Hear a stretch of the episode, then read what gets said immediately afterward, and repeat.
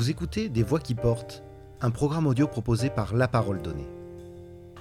Michael Latz fait partie des maires dont le nom restera indéfiniment attaché à une commune. Cet ingénieur agronome, devenu vigneron et entrepreneur innovant, a fait de Corrence, dont il fut maire pendant 25 ans, le premier village bio de France. Très tôt engagé dans l'écologie, Michael Latz est un républicain dans l'âme, fidèle à sa parole et attentif aux autres. Pour lui, avec de la volonté politique, on peut transformer le monde. C'est ce qu'il a fait. Libéré de sa charge de maire, Michael Latz, âgé de 71 ans, n'en reste pas moins actif. Il y a un an, pour sauver la librairie Le Bateau Blanc à Brignoles, menacée de fermeture faute de repreneurs, il a eu la bonne idée de proposer de créer une coopérative dont il est aujourd'hui le président. Au cours de cet entretien réalisé dans l'ambiance joyeusement feutrée du bateau blanc qui ne désemplit pas, Michael Latz est revenu sur le parcours mouvementé de sa famille, soumise au chaos et aux douleurs de l'histoire. Une enfance et une jeunesse qui ont forgé l'homme qu'il est devenu, très tôt engagé sur une voie jalonnée d'innombrables succès. Je suis né euh, au Burundi, mais en fait euh, en, en 51, et mes parents euh, habitaient entre le, entre le Kivu et le Rwanda, là où il y a la guerre maintenant. J'ai été élevé à Goma, Bukavu et euh, au Rwanda. Et en 60, euh, j'y reviendrai tout à l'heure parce que ça, j'ai refait le pont avec là-bas. En 60, mais il y a eu l'indépendance très violente et mes parents ont tout perdu. Alors mes parents étaient au Congo après un long périple. Mes parents étaient des juifs allemands qui avaient quitté l'Allemagne avant la guerre. Et le hasard de l'histoire fait que mon père se retrouve au Rwanda euh, au début de la guerre et il est devenu apatride pendant très longtemps, parce que moi-même je suis né apatride, et il est devenu belge dans les années 55-56. Et quand l'indépendance du Congo est arrivée, ils ne savaient pas où aller, parce que pour eux, l'Allemagne, euh, il n'était pas question. La Belgique, ça ne leur parlait pas, et ils ne savaient pas où aller. Et mon père avait une cousine qui était née à Berlin, et qui était marié, qui avait passé la guerre au Sénégal et s'était marié à un juge français. Et ils habitaient à Saint-Paul-de-Vence. Et donc, quand on a quitté l'Afrique, dans au début de l'année 61, euh, on est arrivé à, à Nice, à Saint-Paul-de-Vence. Mon père a vu sa cousine dont la belle-sœur était notaire à Marseille et ils avaient un domaine à vendre à Corrence. Voilà, c'est le hasard le plus complet. On devait aller soit en France, soit en Italie, soit en, Afrique, en, en, Amérique centrale, mais on ne savait pas où aller. Donc c'est le hasard de la vie qui m'a amené à Corrence.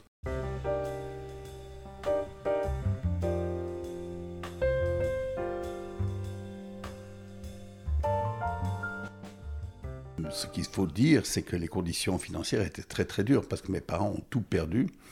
Et ma mère euh, avait son frère qui, était né en Allemagne aussi, qui avait quitté l'Allemagne, euh, qui était en Argentine, et euh, qui avait commencé sa carrière en vendant des cacahuètes au bord de la route et était devenu le patron de la plus grosse boîte d'exportation de céréales d'Argentine à l'époque. Et il a prêté l'argent à mes parents pour qu'ils achètent le domaine. Et c'est comme ça que la vie a commencé à Corrence, très très dur, parce que plus personne ne se souvient maintenant mais de la pauvreté de nos villages et de notre pays, parce que les vins ne se vendaient pas à l'époque. Les, bon. Et mon père, il a commencé le métier de viticulteur, il n'avait jamais vu une vigne. En Afrique, il faisait du café, il faisait du riz, il faisait du quinquina, euh, il avait une grosse menuiserie, ma mère faisait du commerce, donc euh, c'était un changement de monde qu'on a du mal à arriver. Et puis il faut se rappeler que ces gens-là, ils avaient tout perdu avec l'Allemagne. Ils repèrent tout une deuxième fois à 50, 55 ans et recommencent leur vie. C'est... Bon, mon père est décédé très rapidement après. Moi, j'avais à peine 20 ans quand il est décédé. Et euh, bon, j'ai, j'ai aidé ma mère à reprendre le domaine. Je faisais mes études parce que j'étais, je, suis, je suis ingénieur agronome de formation. Et euh, bon, je faisais le vin, je faisais mes études, je faisais tout en même temps. Bon, j'ai toujours été habitué à faire beaucoup, beaucoup de choses en même temps. Ma mère euh, vendait, bon, tant que bien que mal, etc. alors, ce qui est important, parce que ça, ça joue un rôle après, j'ai été un élève de René Dumont. René Dumont, qui, euh, dans les années 74, s'était présenté à la présidentielle, qui était prof à l'agro et qui avait un pull rouge et qui, devant toute la France, avait bu un verre d'eau en disant vos enfants ne boiront pas. Et moi, j'ai été ne boiront pas de l'eau si propre. J'ai été très influencé par cet homme euh, qui était un homme hors du commun. Il a dit beaucoup de bêtises, mais il a dit beaucoup de choses vraies bien avant tout le monde.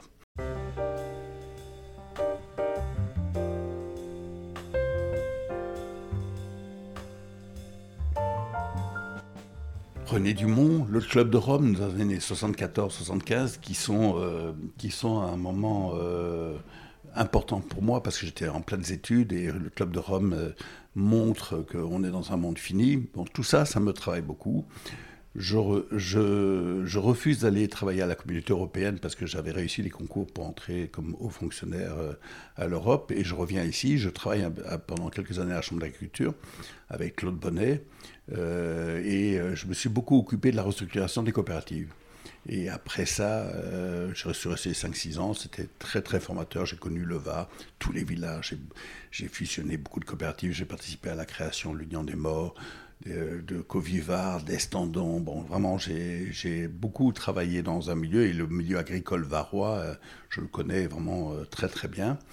Et euh, le Crédit Agricole m'avait demandé de m'occuper d'une coopérative d'approvisionnement qui allait très mal. Et sur les cendres de cette coopérative d'approvisionnement, j'ai créé euh, Racine et Gambert. J'étais le patron de Racine Gambert que j'ai relancé, qui depuis a été repris par une grosse coopérative qui était Sud Céréales, qui a revendu ça à, un négociant qui s'appelle PM. Moi, j'ai quitté cette entreprise dans les années 2000 euh, parce que j'avais un problème de. Bon, il fallait que je change. Et j'ai créé, bon, je m'occupais du domaine, j'étais maire, mais je reviendrai là-dessus, et j'ai créé une entreprise qui s'appelle Concept Emballage euh, en 2003, donc il y a 20 ans. Et euh, cette entreprise, donc, euh, qui vend des bouteilles, des cartons, des bagging box aux vignerons, aujourd'hui fait presque 50 millions d'euros de chiffre d'affaires et elle est devenue le numéro un français dans l'emballage viticole. Elle, est installée à Brignoles, à Orange et à Bordeaux et en Corse. Et euh, c'est une entreprise qui a réussi au-delà de mes espérances. Bon, aujourd'hui, euh, il y a dix ans, un de mes fils m'a rejoint euh, et l'entreprise continue. Et moi, je me suis pas mal retiré de l'entreprise.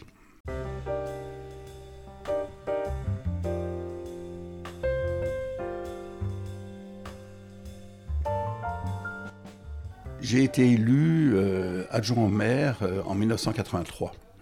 Euh, il y avait un maire à Grance qui s'appelait M. Solner, qui était un gentil monsieur. et j'ai été deux fois adjoint maire. Bon, à la fin, ça allait pas assez vite. Donc, quand je me suis présenté à la mairie en 95, donc j'ai été élu avec un, vice avec un premier adjoint qui était le vice-président de la coopérative. Et euh, j'ai dit aux agriculteurs de mon village, euh, bon, le Coran, c'est un peu particulier parce qu'on ne passe pas à Coran, on y va. Hein. et donc, je suis allé voir les, coopérateurs de, la coopérative, je suis allé voir les domaines viticoles, dont notamment Miraval, mais qui n'était pas encore Brad Pitt, qui était à Tombeau à l'époque. Je suis allé voir la Grande Palière et tout ça, et je leur ai dit, écoutez, l'avenir, Aujourd'hui, le monde devient tellement fou, et moi, je sortais du monde des phytosanitaires. Et donc, je savais comment euh, euh, ces grandes multinationales menaient l'agriculture mondiale euh, au mur. Bon, parce que j'ai vécu, j'ai visité les laboratoires de Monsanto, etc. Donc, je me rendais compte que le progrès, et ça c'est quelque chose qui m'a guidé philosophiquement, le progrès c'est très bien, mais il ne faut pas qu'il soit dans l'intérêt d'un capital. Et le grand, grand problème, c'est que dans le monde phyto, des phytos, aussi bien pharmacie qu'agricole, euh, dans la phytosanitaire, c'est qu'on a des intérêts à court terme. Euh, Monsanto, il doit contenter ses actionnaires, alors qu'on joue sur la nature à long terme, et c'est contradictoire. Et, là, c'est la limite du système capitaliste, hein, même si je ne le rejette pas complètement, mais là, euh, il y a quelque chose qui ne va pas. Il y a une contradiction très grave, et ces grandes entreprises ont des telle puissance qu'elle conduise le monde. Et ça, c'est pas acceptable. Et donc, quand je suis devenu maire de Corrence, j'ai proposé à tout le monde de passer en bio.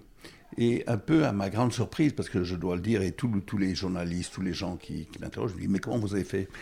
Mais j'ai essayé d'expliquer ce que je vous dis, c'est que le monde est fou, c'est qu'il faut prendre une autre voie, il faut essayer autre chose, il faut qu'on qu'on fasse un autre chemin. Et euh, il y a des moments où les étoiles sont alignées. Euh, j'étais le, nouveau maire, bon, j'avais 25 ans de moins, j'étais ingénieur agronome, je sortais d'une boîte phyto, j'avais un domaine moi-même, euh, mon premier adjoint euh, était euh, viticulteur, il y avait trois ou quatre viticulteurs dans la coopérative. donc, eh bien, tout le monde a suivi. Et ça s'est passé très facilement. Depuis, s'est installé à Corrence des maraîchers bio, s'est installé, on a installé un chevrier dans les forêts communales, parce que là aussi, ça a été une aventure Personne ne voulait des chèvres dans la forêt parce que soi-disant ça bouffait tout. Mais la forêt brûle, ça dérange personne. Donc j'ai dû me fâcher avec avec les organismes forestiers, l'ONF, etc., pour imposer ça. C'est quelque chose. Depuis 20 ans, on a un chevrier qui protège les forêts communales.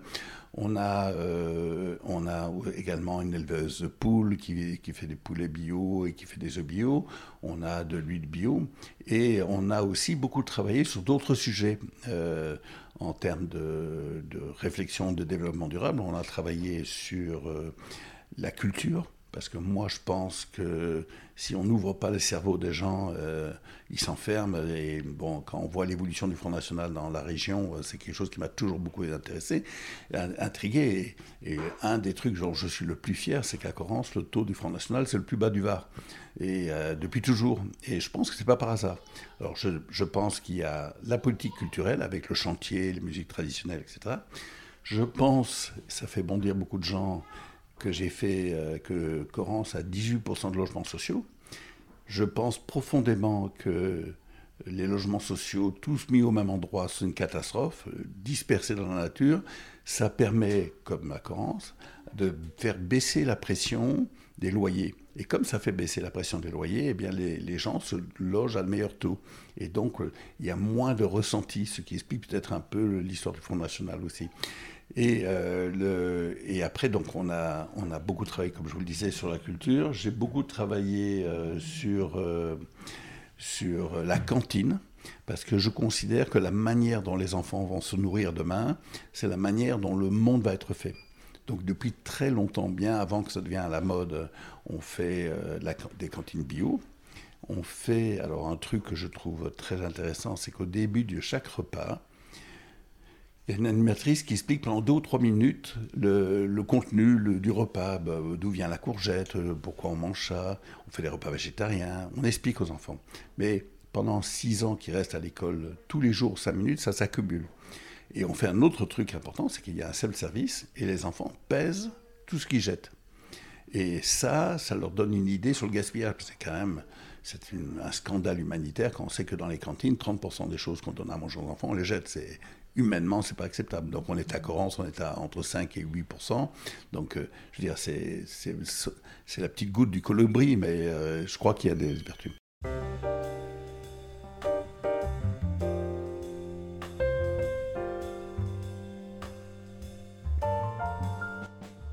Après, ce qu'on a fait intéressant, alors ça c'est lié à mon histoire du Congo, j'ai rencontré par hasard euh, quelqu'un de Goma lors d'une conférence que j'ai faite à Marseille. Et le gars est venu me voir en me disant, c'est un Congolais, il m'a dit, euh, je vais monter une école d'agriculture biologique à Goma. Alors je lui ai rigolé au nez, je, le regrette beaucoup, mais je lui ai rigolé au nez parce que je me suis dit, dans ce pays qui est en guerre, le Congo, le Rwanda, le Goma, c'est là où c'est c'est le paradis sur c'est le pays où je suis né, mais c'est le paradis sur terre, mais c'est l'horreur, les drames humains qu'il y a à cause de la richesse des sols, etc. Mais c'est une richesse euh, de mine, mais une richesse agricole. Donc je lui ai rigolé au nez, un peu méchamment, mais ça m'a un peu travaillé et je suis allé le voir au Congo. Et j'ai été scandalisé, il n'y a pas d'autre mot, de, des produits phytosanitaires qui sont employés dans l'Afrique noire.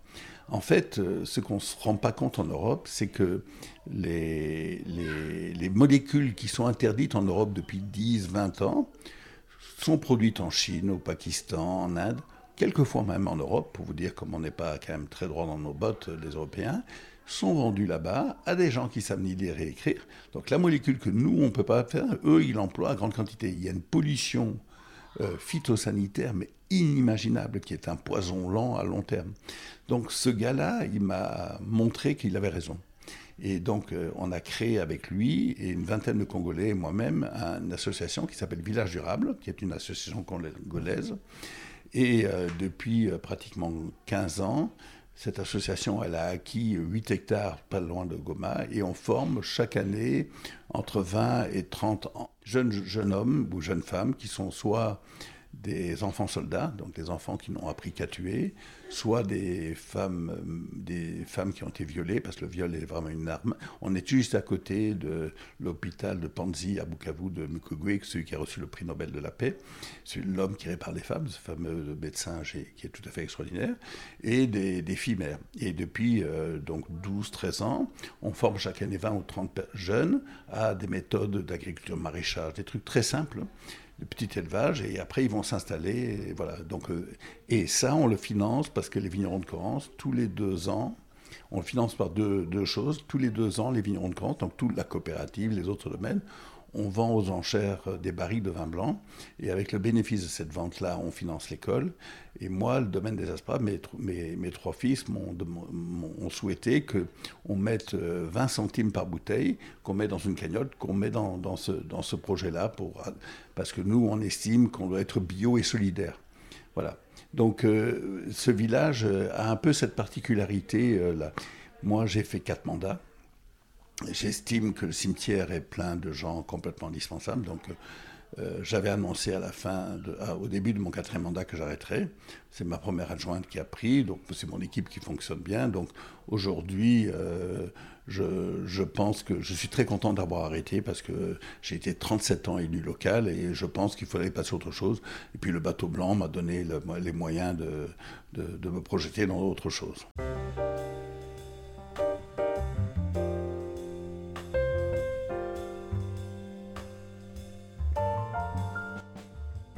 Moi, je pousse tout le monde à s'alimenter le plus bio possible. Surtout en fruits, légumes et céréales. Parce que manger moins de viande, etc. Donc, euh, je pense que lorsqu'on raisonne d'une manière intelligente son alimentation et qu'on le fait en bio, on ne dépense pas beaucoup plus d'argent que, que, le truc parce qu'il faut apprendre à manger moins de viande, plus de pois chiches, des trucs comme ça, etc. Et je pense que l'agriculture bio, est la solution pour l'humanité. Euh, il y a un rapport de la FAO qui est sorti en 2007 qui montre que l'agriculture biologique est la solution. Parce que, si vous voulez, mais, euh, vous prenez le cas de la France pour, bien illustrer. Le drame de la France, c'est que tous les ports sont en Bretagne, la céréale est en Beauce, donc il n'y a pas de matière organique.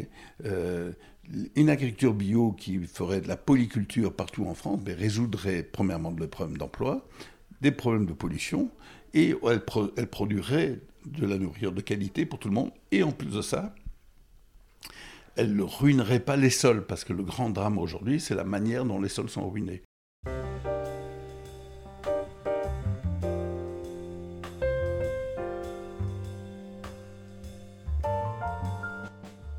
Été membre du Parti socialiste pendant très longtemps.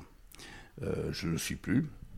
Euh, et puis je le suis encore moins maintenant, mais qu'avant, ben, j'étais très proche du mouvement euh, de, de Strauss-Kahn, de ces mouvements jusqu'au moment où le truc. Maintenant, je trouve que c'est intéressant l'initiative que Cazeneuve a prise. Euh, pourtant, j'étais le premier maire du Var à appeler à, voter Macron. Mais bon, je dois dire que j'en reviens un peu. Mais euh, parce que, parce que j'en reviens un peu, pas beaucoup, je lui reproche beaucoup deux choses. D'abord, de ne pas avoir tenu parole sur les problèmes de l'environnement. Et deuxièmement, pour moi, ce qui est grave, c'est que pendant le mandat précédent, il a fait euh, euh, tout ce qui concernait la démocratie euh, citoyenne qu'il a lancé, auquel je croyais sur l'environnement et les états généraux, etc. je me disais, c'est bien, il s'est assis dessus, il n'a pas respecté. Et pour moi, chaque fois qu'un homme politique bafoue la parole publique, et la, parole du, peuple, entre guillemets, sans vouloir être démagogique, mais euh, en démocratie participative, euh, je pense qu'il fera en force au Front National. J'ai oublié de vous dire tout à l'heure qu'il y a un truc que j'ai fait à Corrence qui est important.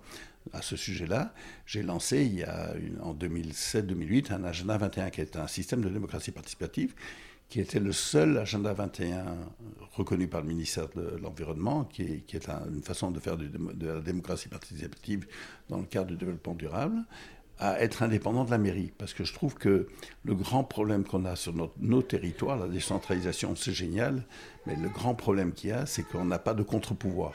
Et donc les élus locaux deviennent des féodaux, et c'est très dangereux. Et euh, je pense qu'il faut qu'on réfléchisse et que l'État réfléchisse à permettre des contre-pouvoirs au niveau local. Hein.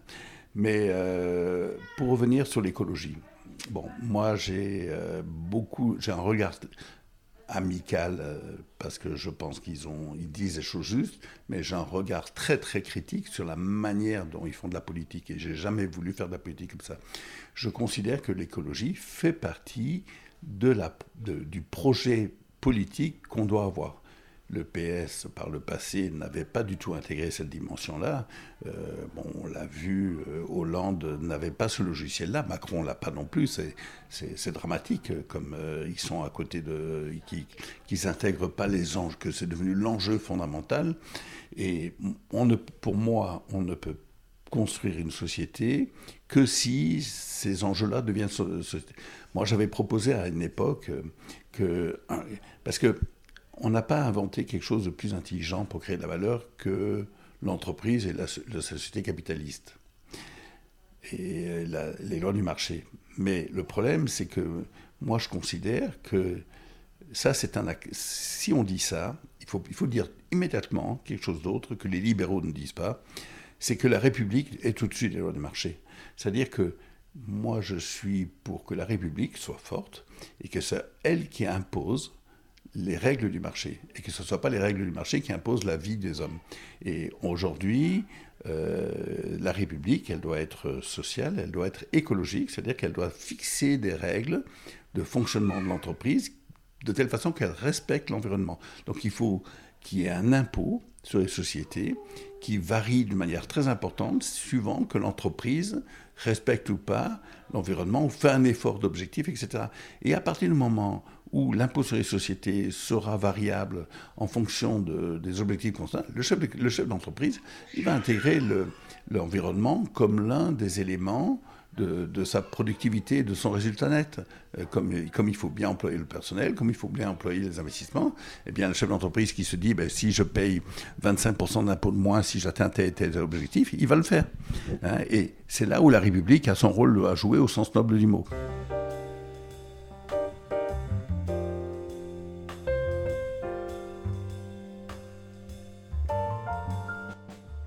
Beaucoup de, beaucoup de maires qui sont venus me voir dans les, dans les 20 dernières années. Euh, bon, tous euh, ont essayé de faire des morceaux de choses, mais d'une manière aussi globale que nous, j'en connais pas. Moi, j'ai participé, euh, parce qu'en Italie, il y a une association qui s'appelle Citadel Bio et euh, qui, euh, qui était animé euh, par le mouvement autour de Milan, Turin, et des gens très intéressants, où là, l'objectif, les communes avaient un objectif de développer l'agriculture biologique dans leur, la cantine biologique et les marchés bio locaux.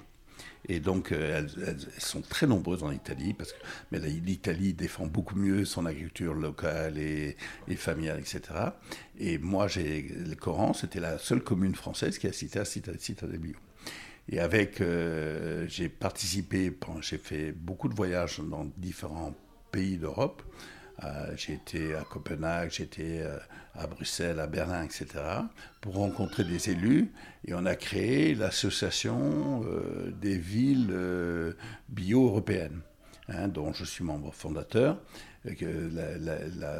L'acte a été créé à Paris parce que ce qu'on sait très peu, c'est que Delanoë et, le maire actuel de Paris ont, par exemple au niveau des cantines, euh, il, y avait à l'époque à peu près 35 millions de repas de cantines par an euh, sur Paris, dont presque la moitié était en bio.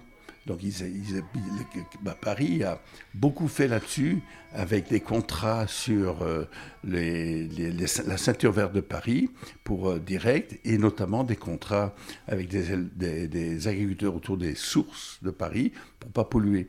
Et on a beaucoup travaillé avec des élus de Paris. Moi, je suis allé souvent au Parlement européen, ça c'est très, peu ici, pour modifier les lois des appels d'offres des cantines et euh, pour essayer de faire en sorte qu'on intègre beaucoup plus, fortement toute la dimension euh, développement durable dans les cantines et dans les villes.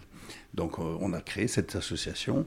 Bon, maintenant j'y suis plus parce que je suis plus élu, mais euh, qui, était intéressant et dans laquelle il y a des villes comme Vienne, comme comme Copenhague, comme Berlin, etc. Moi, je suis allé, j'ai été invité par l'association des maires d'Allemagne à Berlin à aller présenter la démarche de Corrence. Donc, je veux dire, j'ai pas mal voyagé là-dessus.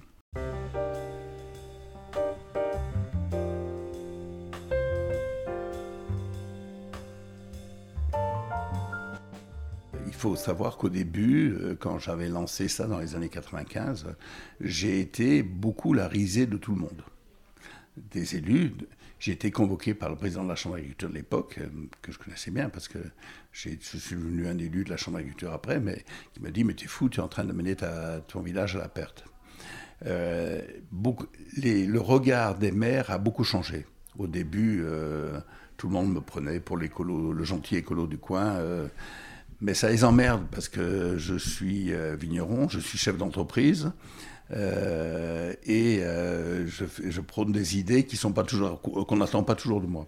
Et après, j'ai été pendant, j'ai porté le SCOT de la France verte, et à travers le SCOT de la France verte, j'ai pu faire passer pas mal de choses. Notamment, on a eu des démarches très originales et innovantes en France sur la protection des terres agricoles, sur sur la manière de bosser. Et je pense que beaucoup d'élus de la France verte, en 15 ans, ont complètement changé leur regard sur euh, la manière de gérer l'aménagement de leur commune grâce au travail, bon, à l'exemplarité que j'avais fait à Corrence, mais grâce au travail qui a été fait au SCOT, qui ça a été très très long, beaucoup de pédagogie, mais on a voté un SCOT qui à ce niveau-là est quand même relativement exemplaire.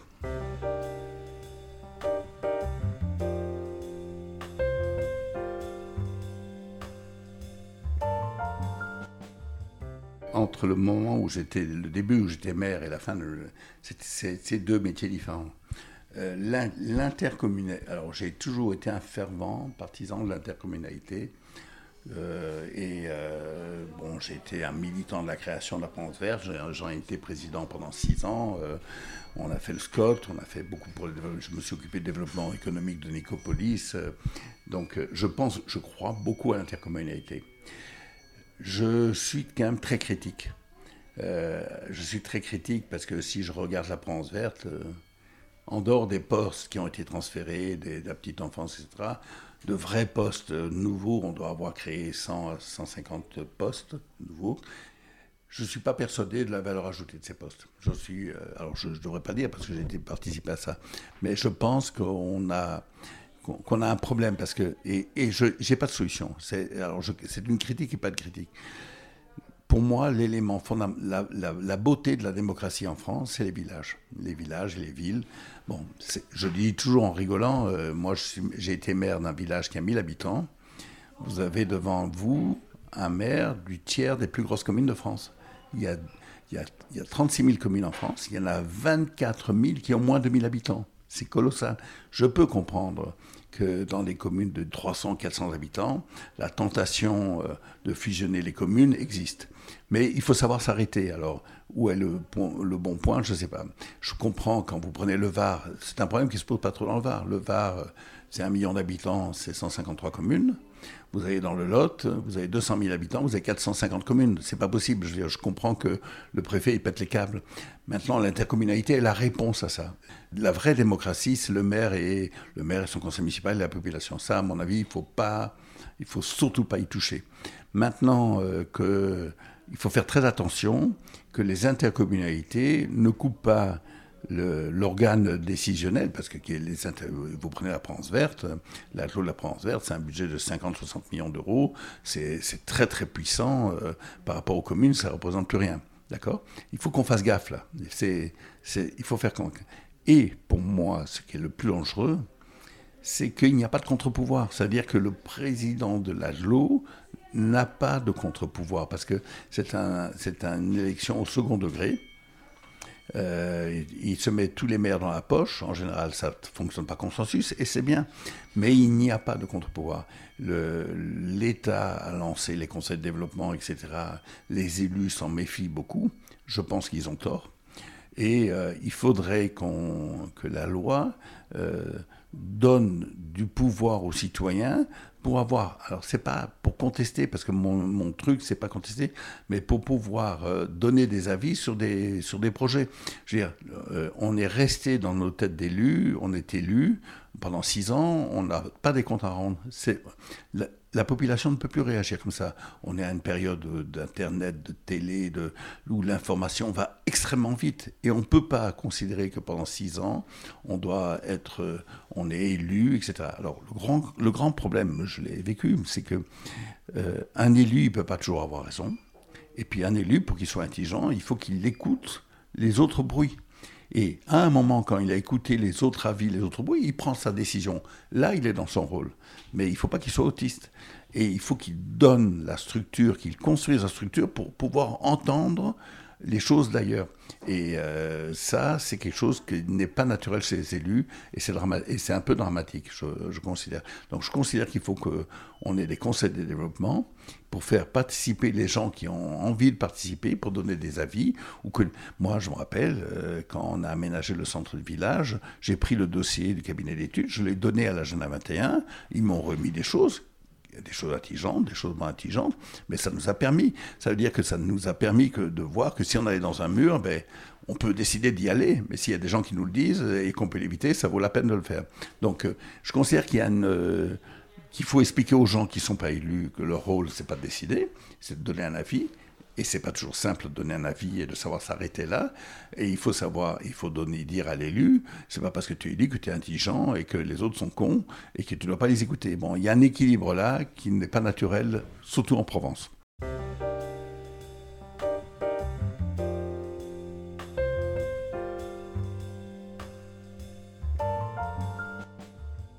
Moi, la réussite de Corrence et du Scott de la France verte, parce que c'est deux choses pour moi qui sont importantes, c'est, en tout cas, la réussite de Coran, c'est que euh, ce village continue sur ce chemin-là. C'est-à-dire que, que, le chemin qu'on a, ouvert ne s'arrête pas avec moi.